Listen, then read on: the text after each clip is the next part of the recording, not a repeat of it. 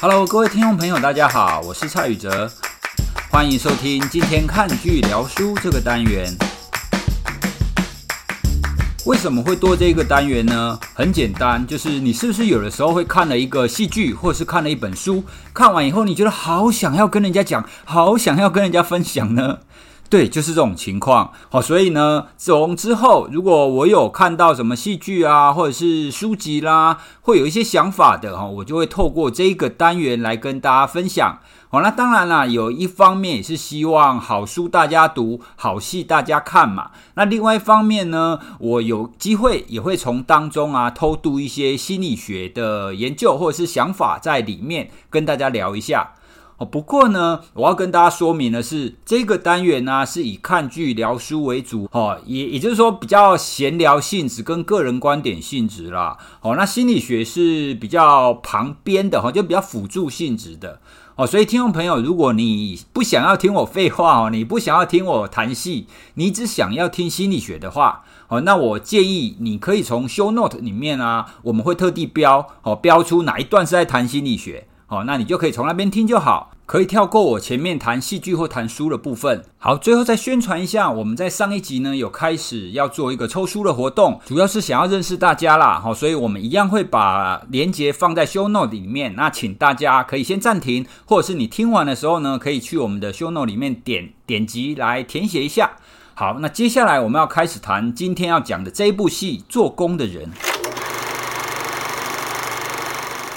做工的人这一部戏呢，是由作家林立青的著作所改编的。好，那林立青呢，他写这一本书之后，其实我一直在脸书上有 follow 他啦。哈，我觉得他是少数作家，然后他是非常关心我们社会基层哦，我们的生活会发生什么事情的。那这部戏呢，是一个道道地地的台剧，到底有多台呢？我估计啊，它里面的台词大概有百分之八十左右是用台语讲的，这让从小就讲台语的我听起来真的是格外的亲切。会开始看《做工的人》这一部戏，其实也是个偶然，因为在前一阵子我的脸书上啊，最多人推荐的台剧其实不是这一部，是另外一部叫做《谁是被害者》。哦，那那一部啊，非常非常的红，我的脸书圈啊，大家都爱看，大家都在叫我赶快看。那我也的确有看了。哦，不过我看了两集之后呢，我就看不下去。为什么？其实并不是因为他拍的不好，他拍的其实非常好。我看不下去，主要的原因是他当中描绘了一个爸爸没有好好的照顾女儿，而当他描绘到这一段，我就受不了了啊！我说怎么可以这样？哦，因为我自己也是一个父亲，我有两个女儿，父亲就是要好好的照顾女儿啊！你怎么可以因为有什么样子的原因而没有好好的照顾她？哦，所以那一段剧情我自己。这是我个人的问题啊，所以我自己根本没有办法看下去哦，所以并不是那一部戏不好。那做工人这一部呢，一刚开始会让我想要尝试看看去看，有一个原因。那第一个原因呢，当然是因为林立青哦，我看他不断的在在转关于这部戏的一些消息，所以我说，诶，看起来好像蛮有意思的。那第二个原因呢，也是因为它看起来有点像喜剧，完了看喜剧就不会有问题啊，不会让我很痛苦哈，所以我就开始看了。那看了以后呢，我就觉得哇，这部戏实在是太好了，我一定要来推荐大家看。为什么呢？第一点，就像我刚刚讲的，我不太敢去看那种情绪张力太强的戏剧。如果你跟我一样的话，这部戏非常适合你，因为导演把它拿捏得非常好。他有让你痛苦的时候，可是他让你痛苦完呢，他会立刻让你温暖。也就是说，它是一个悲喜交加、痛苦跟希望交杂的一个戏剧。所以呢，它会让你知道社会当中一些不好的状况，可是呢，它也会让你看到一些希望。所以呢，我看的时候啊，就有点像是心情在喜上温暖一样。有的时候会有一些比较痛苦、比较悲情的一个剧情，你就会在那边流眼泪。但是过一阵子呢，它又会出现一个温暖，让你觉得有希望、有未来的一个剧情。哦，所以啊，看完你就觉得全身舒爽，就是这样子。而在我开始看之后啊，老实说，前两集我差一点撑不下去要关掉。哦，因为啊，前两集它主要是在描述它当中的主人翁哈，就是三个主角啦哈，普龙宫，那他们呢都异想天开，想要赚大钱，所以他们一下子要去供奉一个四面佛，要开一间庙来赚香油钱，一下子要去养鳄鱼，那养很多鳄鱼就可以让鳄鱼皮去做皮包，可以赚大钱。当时我看这两集，我有点不耐烦。我觉得为什么他们会这么蠢呢？为什么他们光是想这一些天马行空的事情，想要赚钱？为什么不好好努力？哦，所以一刚开始我会有这种想法。那等到第二集后面呢？诶，他一下子剧情转折开始。我告诉大家，从第三集开始啊，每一集我都流眼泪，每一集每看必哭哦，哈，所以我觉得导演的拿捏实在是非常好哈。在我开始要耐不住性子的时候呢，开始下猛药。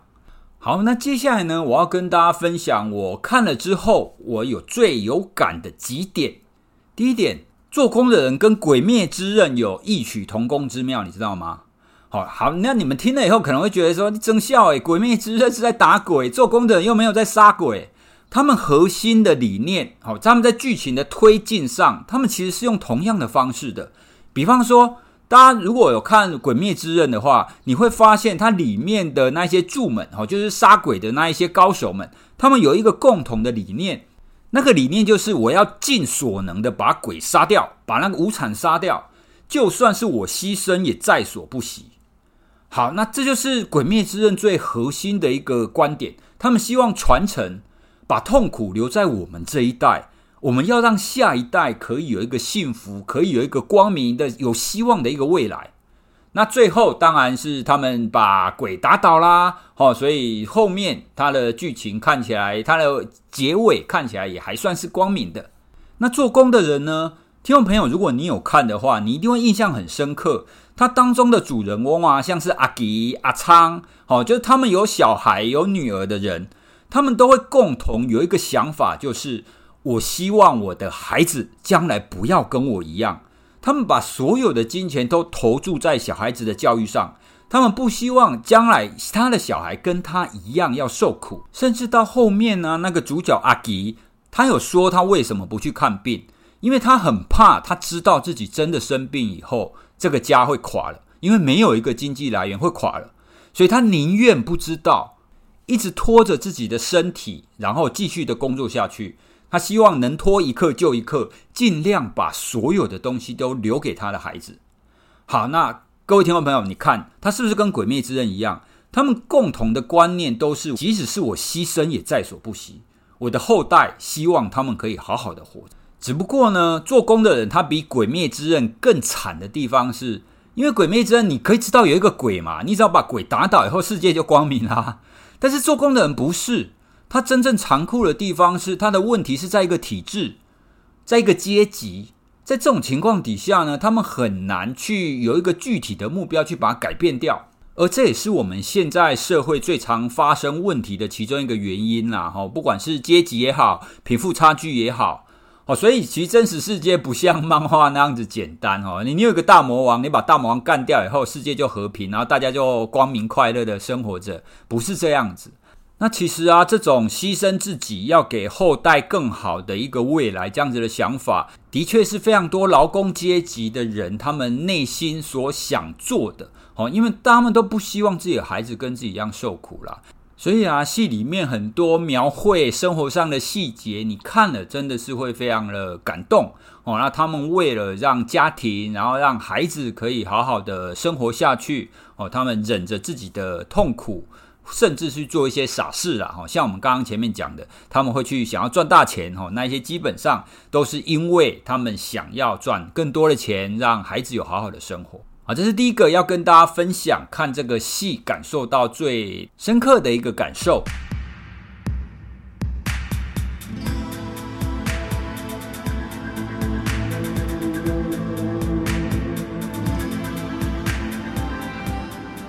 好，那接下来这一点呢、我就会爆雷喽。所以如果你们不想被爆雷的话，你要跳过于这一点。那如果你继续听下去，我觉得你到时候看还是会很感动啦，不用担心。好，那接下来我要谈的就是里面阿青吼那一个角色，哦，那那个角色呢，他其实是一个很认真，然后一个木讷的一个工人。然后呢，他在剧情当中啊，就因为他年轻的时候有交了一个女友，那他们两个呢就是非常相亲相爱哈，那他们两个感情很好。但是女友的爸爸呢，因为看不起阿青是一个工人，好，所以想尽办法让女友离开他身边。那也因为这个原因啊，最后他们没有在一起啦，然后他们分开了，然后很久很久都没有碰面。等到他们再相见的时候呢，他发现他居然要已经嫁给别人了，而且肚子里面已经有孩子了。好，所以阿青顿时的非常非常的崩溃。所以可以想见，阿青还是非常非常深爱他的前女友的。好，那最令人动容的这一段来喽。好，那那一段就是呢，前女友约他在一个素食店碰面，然后他们两个就坐下呀，然后前女友就拿出了一张阿青以前写给他的纸条。然后就跟阿青说啊，我希望你写一张一样的纸条，但是写给我女儿的哦。那我希望呢，你可以当她的干爹，好不好？那以后呢，你就可以好好的照顾她，就像爱我一样。哦，我看到这一幕的时候啊，那个镜头就 take 那个阿青待在那边。我看到那幕，心里就想：我干什么？怎么可以这个样子？实在是太残酷了，你知道吗？爱不到前女友就算了，你还要让他爱他的女儿，要当他的干爹。真的可以这么快就转换吗？这实在是太残忍了吧！哦，那我我在那个瞬间呢、啊，我就想到了一个人，史内普，你知道吗？哦，就《哈利波特》里面那个史内普。我觉得他们两个根本就一样嘛。史内普是什么样子？哦，因为他深爱那个莉莉嘛，好，就是哈利波特的妈妈，但是爱不到。那邓布利多呢，就跟他说：“诶，你要把对莉莉的爱转移到这个哈利波特上哦。”所以。史内普虽然很讨厌哈利波特哈，但是因为他爱着莉莉哈，所以他还是非常认真的在保护哈利波特哦。所以我看到阿 Kim 的那一个状态，我觉得这根本就是史内普嘛！我爱你爱不到，你还要叫我把我的爱转移到你的女儿身上，真的有那么容易吗？所以后来啊，我看那个阿 Kim 啊，就一样在那边写纸条的时候，一笔一笔的写，然后就滴下眼泪。那时候我真的不知道阿青的眼泪是因为爱情的转移，还是因为我刚刚所描述的那个痛苦。我爱你爱不到就算了，我还要把这份爱给后代哦，那真的是不是一件非常简单的事啦。那我知道，当然有一些人或许做得到哦，但是呢，我们实在也不要要求每一个人都做得到，好吗？哦哦，所以我看到那一幕啊，真的是非常非常的揪心啊！哦，真的是。好，所以阿青的恋情呢，就注定是一个悲剧哈，因为阶级的关系哈，没有办法获得认同。好，那我前面有讲到啊，其实导演在编剧，然后他们整个戏剧在进行当中啊，就是让你痛苦跟希望并存着。所以你看着阿青痛苦完以后呢，你一转眼你就会看到另外一个希望，就是小杰跟小玉。哦，那小杰跟小玉的安排其实非常细腻。大家有没有发现，他们两个之所以会在一起，就是因为阿青。然后他们两个之间在一起最大的困难是什么？最大的困难是小玉觉得她妈妈的身份，好，因为小玉的妈妈是一个妓女，然后他因为这样子非常非常自卑，然后不太敢跟一般人交往。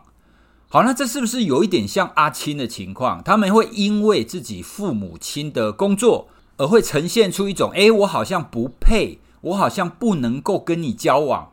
好，因为我的父母亲的工作实在是太难看了。好了，在这样子的安排之下，就会发现过去的阿青的感情线是失败的，是痛苦的。但是在剧情当中，就很明显的呈现了小杰跟小玉的这一对，他们同样有类似的情况，但是新一代他们可以用自己的方法去克服这样子的状况。好，所以在剧情当中啊，我们到。至少到目前为止啦，他们两个看起来的感情都还蛮好的哈，应该不会有太大的变故才对哦。因为我觉得他们两个的角色其实是在这个剧当中非常重要的，就是一个代表希望感的一个角色啦。哦。所以大家啊，看着小杰背着小玉，然后在夜市奔跑的那一幕哦，大家看了就会感动啊，暖男呐，流眼泪，真的哦。就算你现在听我讲过啊，你回去再看，你仍然会觉得非常的感动。好，所以非常推荐大家可以来看这部戏。然后啊，我在看完之后啊，我也有一个感觉，就是当你在看的时候啊，你感受到的痛苦越沉重，那接下来当你看到希望的时候，你就会感到越温暖。好，所以就像我前面讲的，这部戏就很像洗三温暖一样，你看了沉重，看了痛苦，然后接下来你又会看到希望。所以就会有种啊，好像是你要跌落到谷底，你才有办法上升到天堂的感觉哈，就是那种一起落哈，那人让人看的就是非常的开心啊。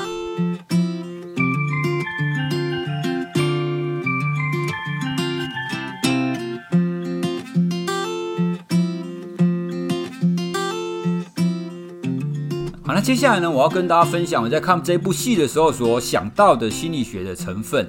就像我在前面跟大家介绍的一样，在前两集。哦，这一些普龙公们，哈，这些主角，他就一直想着要用一些比较快速的方法，一些旁门左道去赚钱，哦，包括四面佛啦、养鳄鱼啦，甚至后面还有要卖古董，而这些方法呢，都让人家会联想到说，你怎么会这么笨？怎么会想这种一听就知道不可能的一个方法呢？后来，我就想到有一些研究，哈，心理学的研究，它主要是在谈匮乏的状态。哦，匮乏的状态就是你缺了某一种东西，哦，比方说你缺钱，或者是你缺食物，哦，因为你很想吃东西，你非常非常饥饿，这也是一种匮乏，或者是你缺时间，你的工作，哈，你的作业缴交的时间已经到了，哈，所以你必须要赶快交，哈，你缺时间，这也是一种匮乏的状态。好了，那在一些心理学研究就发现啊，当你处于匮乏状态的时候，你的注意力是会改变的，哦，因为你想想看嘛，当你非常饥饿的时候，你脑子里会想什么？你只会想着吃的东西啊！当你缺时间，你要交某一份作业的时候，你脑子只会想着那一份作业。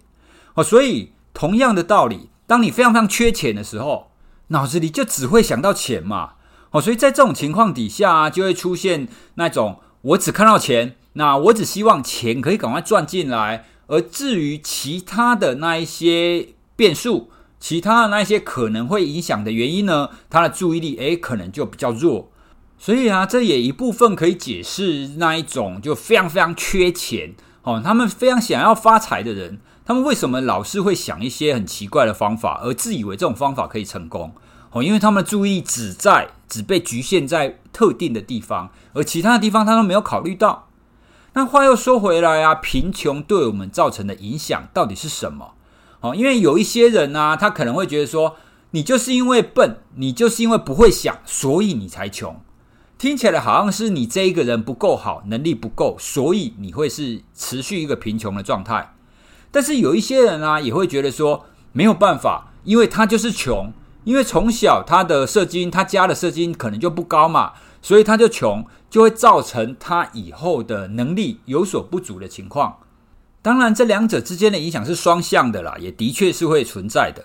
不过，今天要跟大家分享的是，其实贫穷它有可能是一种状态，哦，也就是说，它并不是一辈子穷，它并并不是一直穷，而这种感受到贫穷或感受到富有的状态，就会让他的一些包括自我控制的能力，或者是一部分的认知功能变得比较不好哦。换句话说呢，就是说贫穷，或者是我们说是匮乏的这个状态。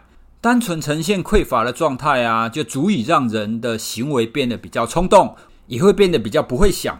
所以啊，我们从这个结果来看啊，其实匮乏，或者是我们直接讲贫穷好了，贫穷这件事啊，它的确是会陷入一个恶性循环。